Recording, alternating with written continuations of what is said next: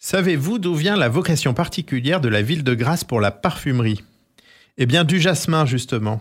Au XVIIe siècle, la ville de Grasse se consacre essentiellement à la tannerie des peaux de bêtes.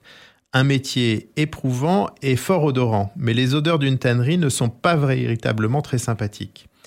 Et voilà que la mode, venue d'Italie et influencée par Catherine de Médicis, est aux gants de cuir et aux accessoires en peau parfumés, et notamment parfumés avec du jasmin. Les ingénieux artisans de Grasse se mettent donc à la mode et cultivent le jasmin, en extraient le parfum et parfument leur peau. Et de cette nouvelle expertise naîtra quelques années plus tard la capitale mondiale du parfum. Mais le jasmin était déjà bien célèbre avant les Médicis et l'industrie de Grasse. Au premier millénaire avant Jésus-Christ, chez les Égyptiens, le jasmin était utilisé pour parfumer l'eau des bains et les statues des dieux, et Cléopâtre l'utilisait comme un instrument de séduction. Sur ces terres d'origine, en Chine, on l'utilise pour parfumer le thé noir qui était réservé aux empereurs, et en Inde pour honorer les dieux.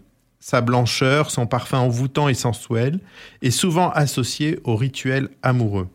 La symbolique chrétienne va le dédier assez vite à la Vierge Marie. Les fleurs sont blancs, immaculées, et fleurissent en mai, le mois de Marie.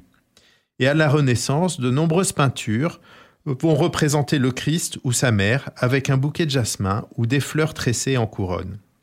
De nos jours, au Pakistan, en Indonésie, aux Philippines, en Thaïlande, des bouquets de fleurs de jasmin sont utilisés régulièrement pour les mariages, symbole d'amour, de prospérité pour les époux pureté, virginité, mais aussi amour charnel, le jasmin est assurément un symbole fort.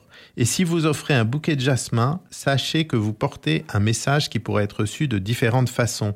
Le message transmis pourra être ⁇ Je souhaiterais tout pour vous, l'ami, l'amant, l'époux ⁇